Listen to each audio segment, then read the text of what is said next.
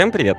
Это «Сигнал» — подкаст, в котором я расписываю своем непонимании перед умными людьми и вместе с их помощью пытаюсь сделать из этого непонятное что-нибудь понятное. Меня зовут Иван Шунин, я научный журналист. Вместе со мной этот подкаст ведет мой коллега, ведущий редактор N+1 Александр Дубов, потому что это первый человек, которому я хожу признаться в том, что я что-то не понимаю. А над тем, чтобы преобразовать эти наши диалоги в подкаст, трудится продюсер Алина Затонская. Она тоже тут с нами в студии, и в этот раз мы наконец-то докажем вам, что она существует. Алина, иди сюда, скажи привет. Всем привет. Вот видите, Этот подкаст мы делаем совместно с сервисом «Строки». Не так давно я с изумлением узнал, что обоняние мы понимаем намного хуже, чем другие ощущения. И был очень-очень-очень-очень этим шокирован, потому что я об этом, честно говоря, даже не задумывался. Хотя, если задуматься, то сразу становится заметно, что для запахов даже никакой считалки нет. В отличие от, например, вот каждый охотник желает знать, где сидит фазан, по которому мы цвета запоминаем. Узнал обо всех этих трудностях, в смысле не с считалкой, а с тем, что с запахами все очень сложно, от Саши. Саша об этой проблеме написал огромный текст, замечательный совершенно, ссылка на него есть в описании. Он в нем подробно описывает, что нам мешает оценить число измерений обоняния, в смысле посчитать базовые запахи, из которых все остальные собираются. После того, как я этот текст прочитал, меня замучил вопрос, который я сегодня, собственно, попытаюсь с Сашей обсудить. Он очень простой. Какого черта так сложно? Вот, блин, мы посчитали зрение и слух чуть ли не параллельно там сколько-то десятков лет назад. Со вкусом чуть-чуть отстаем, да и то потому, что ему запах мешает. В общем, там куча проблем. Сейчас я попробую их перечислить. Во-первых, запахов не счесть. То есть вот цветов, которые может распознать человек, конечно, не 7, как в радуге, а что-то вроде миллиона. Ну, там зависит от человека, конечно. Но их всех можно представить как смешение базовых цветов. А их три. РГБ — красный, зеленый, синий. Так вот, ученый утверждает, что разных запахов, которые человек теоретически может различить, может быть до триллиона. Это миллион миллионов. И нет, мы не можем представить все это разнообразие аналогичным образом, то есть как смешение запаха номер раз, номер два, номер три. Почему? Потому что мы до сих пор, ну, и не нашли ни один из них, и даже не знаем, сколько их может быть. Проблем с этими поисками несколько. Там совершенно пока что непонятно, вдоль какой линейки ранжировать химические вещества, которые мы, собственно, чувствуем носом. Цвет и свет — это электромагнитная волна, звук — это акустическая волна, и вот у этих волн есть длины, и мы умеем эти длины измерять. И хорошо понимаем, как коррелирует длина волны с цветом, который видит наш глаз. Ну, или звуком, который слышит наше ухо. А запах — это не волна. Это, ну, просто мириады самых разных молекул, которые в воздухе плавают, после того, как отвалятся от своего хозяина. У них есть форма, масса, химический состав, и мы не знаем, где здесь искать спектр. Кроме всего этого, мы даже договориться о запахах нормально друг с другом не можем. Ну вот говорят, что там женщины лучше различают всякие тонкие оттенки, а у мужчин просто все красное, там синее, и все. Так вот, с запахами все еще сложнее, потому что разные люди одни и те же вещества иногда описывают чуть ли не противоположными прилагательными.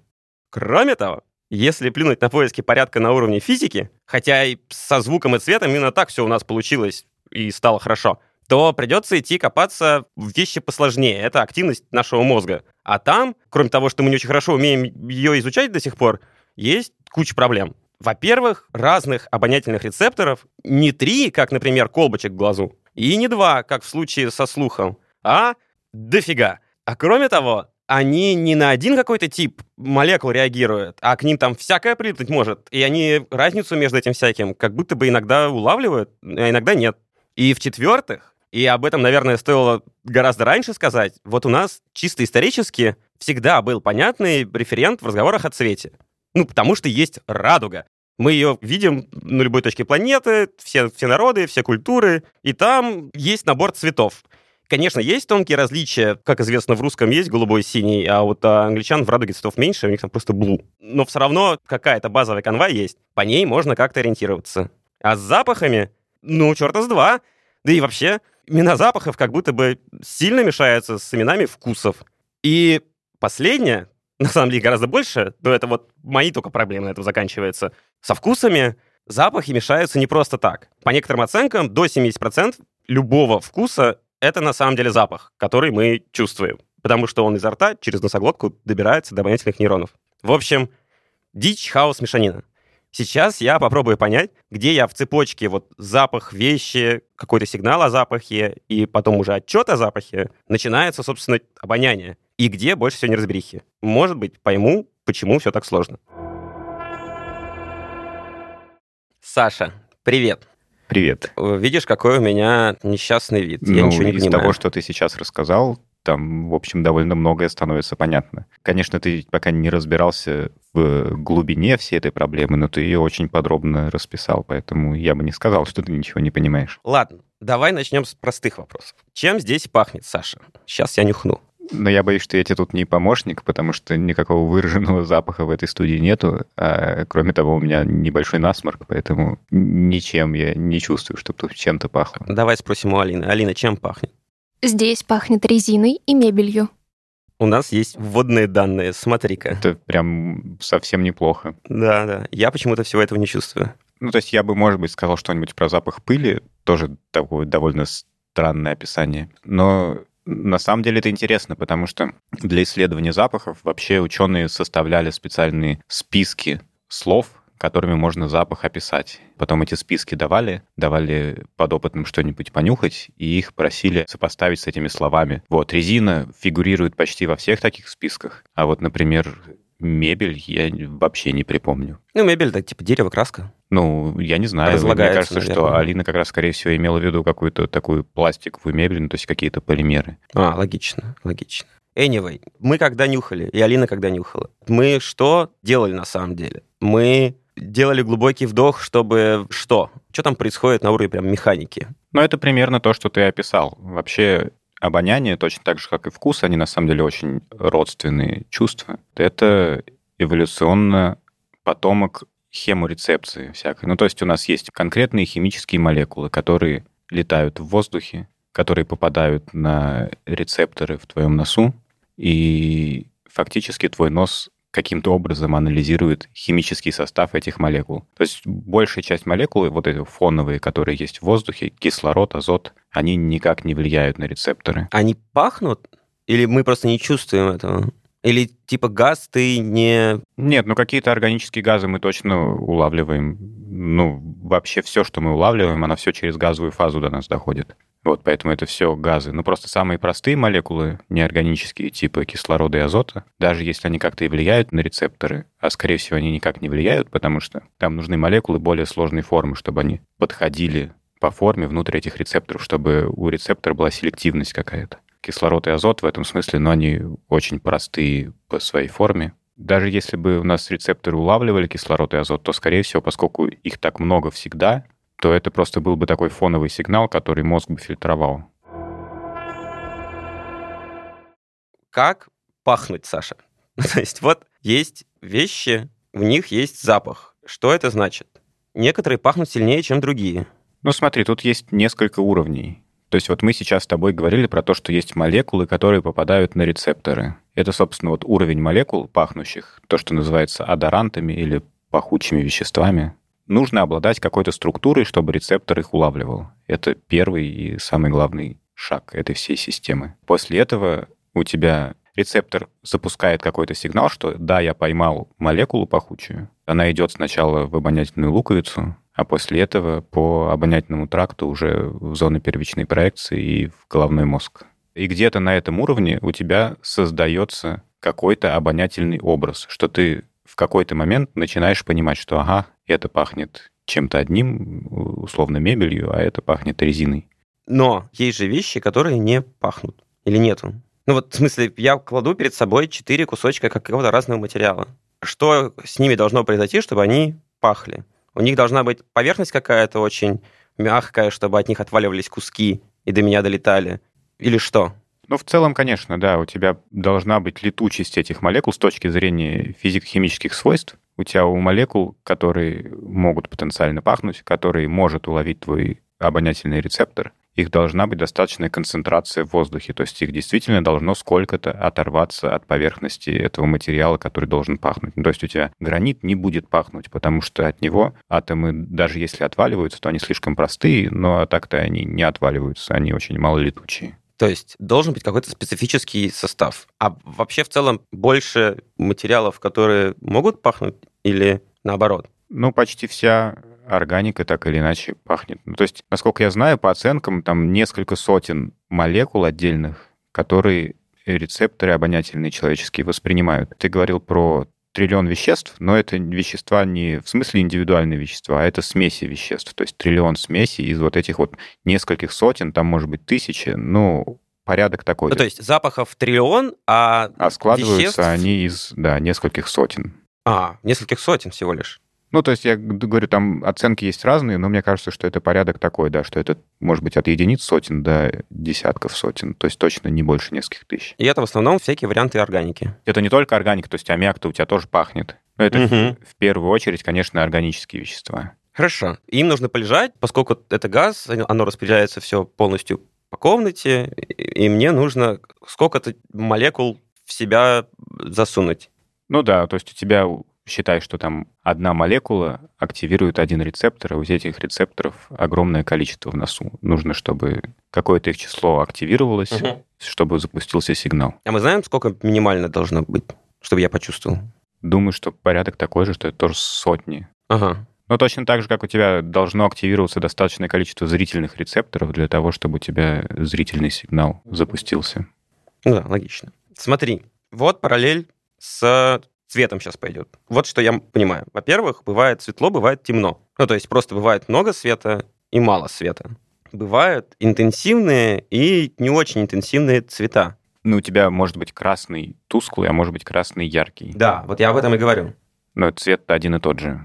Но а, на уровне э, наблюдения, чисто физики, вот в чем разница? В том, что у него длина какая-то другая? Ну, во-первых, про длину волны вообще тут говорить не совсем правильно. Понятно, что это все в конечном итоге редуцируется к длине волны, но у тебя цвета, не все цвета соответствуют длине волны, поскольку это трехкомпонентная штука. Угу. Вот у тебя складывается цвет из вот этих вот интенсивности трех компонентов — зеленого, синего и красного. И у тебя есть цвета, которые просто в спектр в оптический не входят. Ну, например, розовый или коричневый этих цветов нету в радуге. Так. Поэтому полностью взаимно однозначную какую-то корреляцию составлять между цветом и длиной волны просто нельзя. По поводу того, что ты говорил про интенсивность. Ну, собственно, от количества уловленных фотонов Мгм. зависит интенсивность. Чем больше у тебя рецепторов зрительных колбочек активируется, тем Мгм. у тебя будет ярче этот сигнал. Ну, собственно, цвет у тебя определяется пропорцией между сигналом, полученным от зеленых колбочек, от красных колбочек и от синих. То есть у тебя соотношение может быть одинаковое, но при этом оно может быть разное по интенсивности. Ну, и, соответственно, когда меня, например, свет бликует, это значит, что где-то света просто настолько много, что мой глаз не выдерживает. Когда вот таким образом слепят, это не слишком много цвета, это слишком много света. А когда слишком много цвета, я вот беру красный, синий, коричневый, зеленый, ла-ла, мешаю, мешаю, мешаю, мешаю. У меня в конце просто то, что их очень много, получается черный. Так ведь? Ну или какая-то каша, грубо говоря. Получается каша, да, это то, что называется белым шумом, когда у тебя слишком много смешивается, черный у тебя не получится, но у тебя получится так, что ты не сможешь отличить, условно, несколько смесей друг от друга. А назвать этот в итоговую смесь я как-нибудь смогу? Но ты будешь говорить, что у тебя очень шумный сигнал. А, я просто вот говорю, какая-то фигня, какая-то грязь. Вот, а теперь про запахи. Бывает интенсивный запах. Мы обычно называем это вонью, ну там краска, там что-нибудь еще. Ну, когда просто вот тебя пробирает аж. Ну, тут не только про интенсивность надо говорить. Во-первых, конечно, интенсивность. Точно так же у тебя есть интенсивность запаха, сколько молекул у тебя уловил твой нос. А есть просто тип запаха. Смотри, бывает ли вот с запахом такая же аналогия, как слишком много света? То есть, Бывает, да. На самом деле есть даже работы, в которых ученые исследовали, сколько у тебя запахов должно быть в смеси, чтобы нос перестал одну смесь отличать от другой, даже если они совершенно разного состава, и там они по составляющим никак не пересекаются. Оказалось, что 30 разных запахов, если примерно с одинаковой интенсивностью смешать, то у тебя человек перестает различать смеси. то есть он просто говорит, воняет. Или что он говорит? Ну, просто он говорит, что непонятно, А, что это чем-то каша. пахнет. Но он чувствует запах. Он говорит, такой запах есть. Он говорит, что есть запах, но это каша, я не могу понять, что это такое. И у тебя две смеси. Ну, тут большинство этих экспериментов насчет запаха, они основаны на сравнении. То есть тебе дают что-то с чем-то сравнить. Мгм. Ученые давали подопытным сравнить две смеси, из разных компонентов, но при этом увеличивали постепенно число компонентов. И оказалось, что на уровне где-то около 30 человек перестает две смеси различать. Это вот полный аналог белого шума в э, случае цветов. Хорошо. А вот с засветкой запаха, то есть мне настолько много приехало запаха мебели, Что тебя что я ослепило. такой, ну да, что, меня, что мой нос оглушило, я не знаю. Ну, я думаю, что такое возможно, честно говоря. Я подробностей тебе никаких не расскажу, но я не понимаю, что может этому помешать. То есть у тебя действительно там каким-то образом тоже чувствительность настраивается, и в случае среды слабо пахнущей у тебя нос начинает более тонко улавливать, а потом тебя переносят на какую-нибудь помойку или дают нюхать на шатырь. Ну, собственно, да, на шатырь это аммиак, он очень сильно пахнет, и когда тебя приводят в э, сознание, если тебе плохо стало, то, собственно, вот этот вот интенсивный запах тебя ослепляет в каком-то смысле. Реакция на шатырь — это примерно то же самое, что реакция на яркий свет в глаза. Ты такой типа... «Уah!» Ну, мне кажется, что да, это близко. Ага. Хорошо, это я понял. А теперь я хочу про непрерывность что-нибудь понять. Про длину волны я там в самом начале сказал, что у нас есть красный, инфракрасный с одной стороны и ультрафиолетовый с другой. Вот мы в этом спектре что-то различаем. Со звуком, что такое звук, да? Это акустические волны, которые я могу в каком-то диапазоне, мое ухо может улавливать. Есть какой-нибудь такой диапазон для химических вот этих вот веществ? Мы знаем, что не все пахнут, но это не совсем как будто бы то свойство, на которое надо смотреть. Ну, наличие или отсутствие запаха — это явно не то свойство. Да. Просто, да, проблема есть действительно, это дискретный набор. Это не непрерывный спектр, в отличие от звуковых волн или электромагнитных. Пытались каким-то образом ранжировать это, ну, например, по молекулярной массе. Действительно нашли какие-то пределы, в которых у тебя вещества могут пахнуть или не пахнуть. Оказалось, что там максимальная молекулярная масса, которая может быть у пахнущего вещества, что-то в районе 300. Но Опять же, у тебя может быть молекулярная масса одинаковая, а химическая структура совсем разная, и поэтому никак они друг от друга не отличаются. Короче, по массе мы каким-то образом спектр составить можем, но, во-первых, он все равно еще все еще будет дискретный, а во-вторых, там будет бесконечное количество перекрываний, поэтому вряд ли это работает. Что такое молекулярная масса? Молекулярная масса вообще это сумма атомных масс всех атомов, которые входят в состав молекулы. Ну, то есть у молекулы метана молекулярная масса 12 плюс 4 умножить на 1, то есть 16. Так, а у чего-нибудь еще 16 бывает? Бывает 16 у чего-нибудь еще. Ну, а аммиака, например, молекулярная масса 17, 14 плюс 3. И они очень близко, а пахнут они совсем по-разному. Аммиак очень сильно пахнет, а метан не пахнет никак. Ага. А, а если мы найдем что-нибудь тоже за 17, то это тоже будет пахнуть не так, как аммиак. Ну, все по-разному пахнет, да. В смысле органических веществ, которые в основном у нас пахучие вещества, да, они все же составлены из одних и тех же атомов. Углерод, водород, кислород, азот. Ну, в общем, почти все. А, и все различия в том, в какой формы они или что? Какой и все еще? зависит от того, какой они формы, да. Хорошо. Тогда рецептор, как он выглядит вообще? Но это всегда какой-то белок, ну, собственно, у- вот улавливающая часть рецептора, в который у тебя встраивается в его активный центр вот эта вот молекула адорант. То есть она подъезжает к условной тычинке и прилипает. Но она встраивается в его активный центр, да, из-за этого у тебя происходит перестроение третичной структуры этого белка. И из-за Форма этого меняется у него. ну, меняется форма. Да. Из-за этого у тебя в случае с рецепторами просто по э, нейрону запускается сигнал.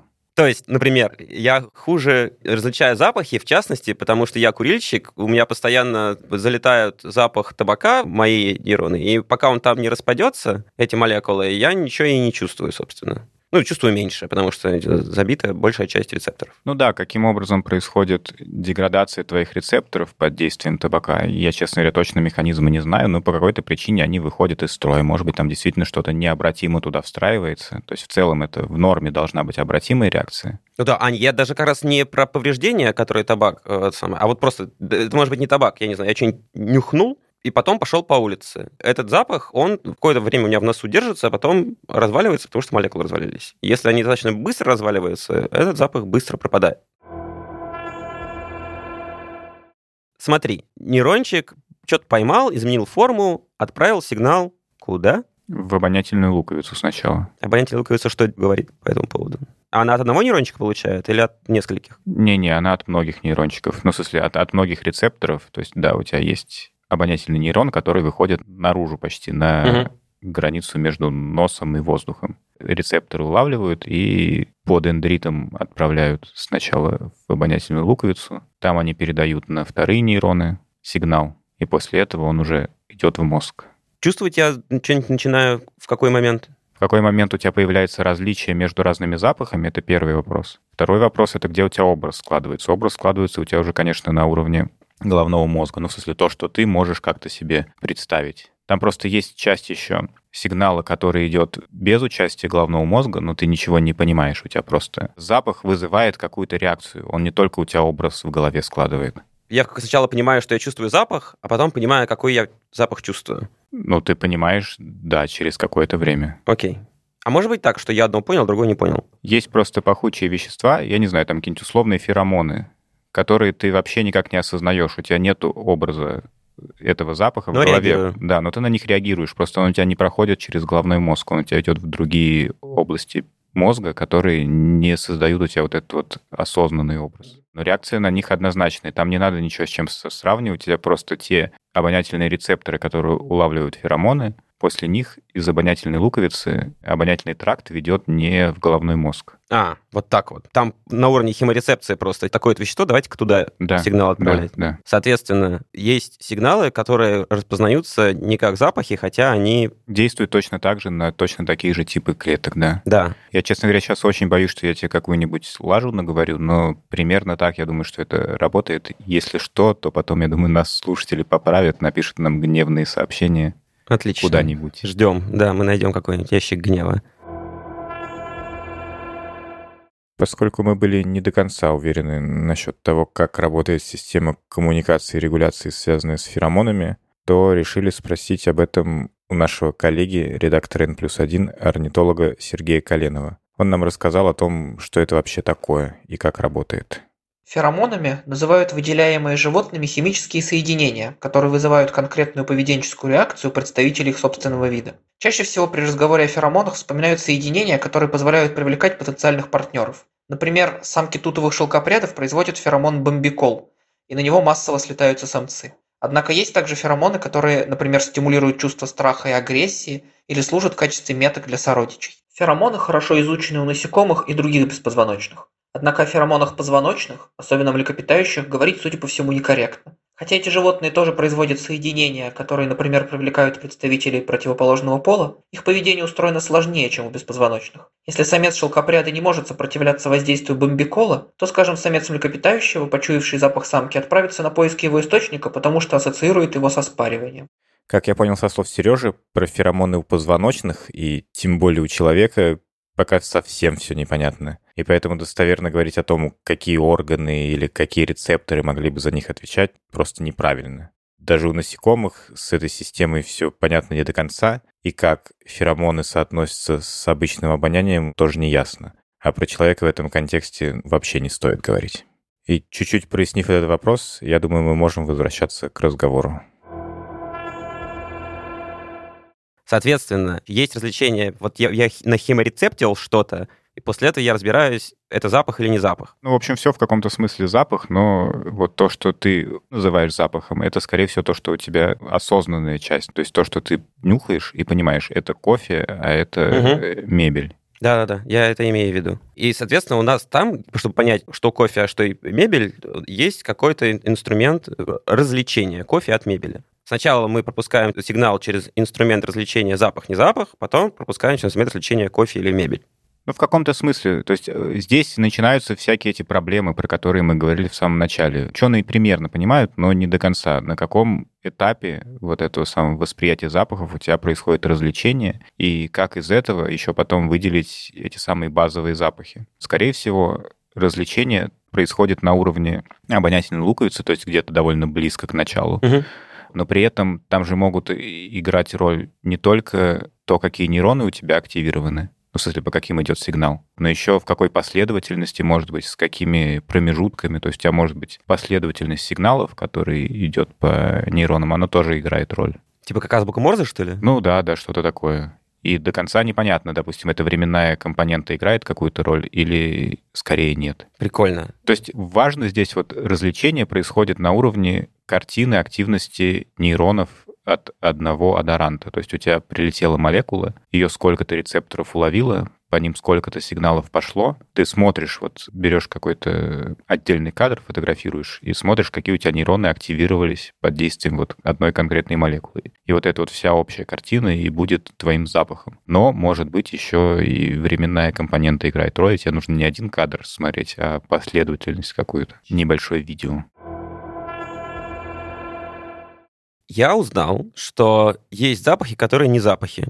В смысле, они как бы хеморецептятся, но я их как запахи не воспринимаю. То есть, получается, мое обоняние — это часть более большой системы. Получается, у нас есть отдельная проблема, помимо того, что мы не можем в спектр ни в какой выстроить все химические частицы, которые мы ловим, и с расшифровкой нейронных сигналов разобраться. У нас есть проблема уровня того, что ты, не привлекая человека, не спрашивая у него, пахнет, не пахнет, и чем пахнет. Не можешь понять, ты сейчас заставил его обрабатывать сигнал, который он вообще идентифицирует как запах, или его организм идентифицирует это как какой-то стимул, вот как с феромонами, но запах он не чувствует. Ну вот в этом смысле как раз проблема на уровне того, как правильно проектировать эксперимент. То есть, когда мы сейчас составляем вот эти вот самые библиотеки с названием для запахов и просим человека понюхать что-нибудь и сказать, какому слову это соответствует, допустим, там сильный запах, запах кофе, запах мебели, влажный запах, запах фекалий, еще чего-нибудь. Конечно, мы подразумеваем, что это то, что человек чувствует. В этом смысле, конечно, более показательны были бы эксперименты, которые оценивают, как у тебя активируются нейроны под действием той или иной пахучей молекулы. Такие эксперименты, например, на крысах делают, потому что могут прям в обонятельную луковицу залезть и смотреть, как у тебя митральные нейроны, допустим, активируются. Ну, короче, нейроны близко к началу этого самого обонятельного пути, по которому сигнал идет. А, то есть, чтобы у крысы не спрашивать, чем пахнет. Ну, мы не можем спросить у нее, чем пахнет, а на нейроны посмотреть можем. И в этом смысле, конечно, это более показательный эксперимент, и он эту проблему решает. Но все, что мы говорим про человека, конечно, это сейчас то, что мы воспринимаем и осознанно считаем запахом. Мы сейчас, на самом деле, должны разобраться как раз именно с развлечением, что мы считаем запахом, что мы не считаем запахом. И вот там, собственно, вся возня должна происходить. И там должна происходить вся возня, да. То есть после того, как мы поймем, на какие молекулы как это реагирует, нам еще нужно каким-то образом сократить максимальное число компонентов, на которые этот сигнал может раскладываться. И, собственно, здесь у нас вся вот эта проблема с э, числом базовых запахов, сколько их может быть, пока совсем непонятно.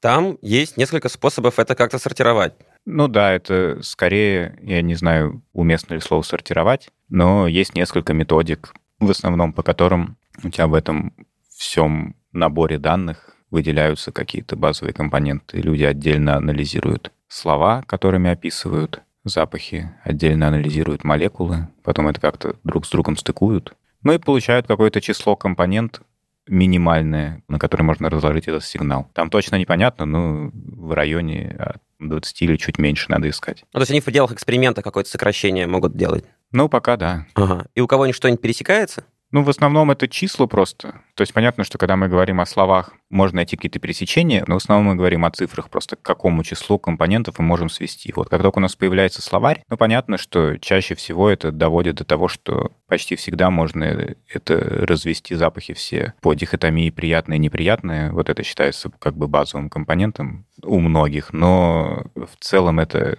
так, бабушка надвое сказала. То есть скорее мы просто ищем цифру. Пока а потом будем приятное-неприятное. А потом, может быть, будем, да, искать конкретный вот вкус сладкий, кислый. А какой запах приятный? Ну, у тебя условно запах розы, ты всегда скажешь, что это приятный запах. Запах фекалий, ты всегда скажешь, что это неприятный запах. Если это как-то эволюционно выводить какую-то систему, то, наверное, это изначально то, что у тебя какие молекулы опасны для тебя, химические вещества, а какие, наоборот, тебе нужны. Ну, то есть там разделение, условно, питательных веществ от токсинов. Тебе запах розы приятный почему-то, потому что, наверное, это как-то для тебя может быть полезно. То есть все плохое пахнет плохо, все хорошее пахнет хорошо. Природно, эволюционно так. То есть понятно, что сейчас вся парфюмерная промышленность на этом основана. И они искусственным образом делают какие-то запахи, которые тебе будут казаться приятными, хотя сейчас-то оно уже явно неоднозначно хорошее. Да-да-да, потому что есть куча духов, которые я просто ненавижу.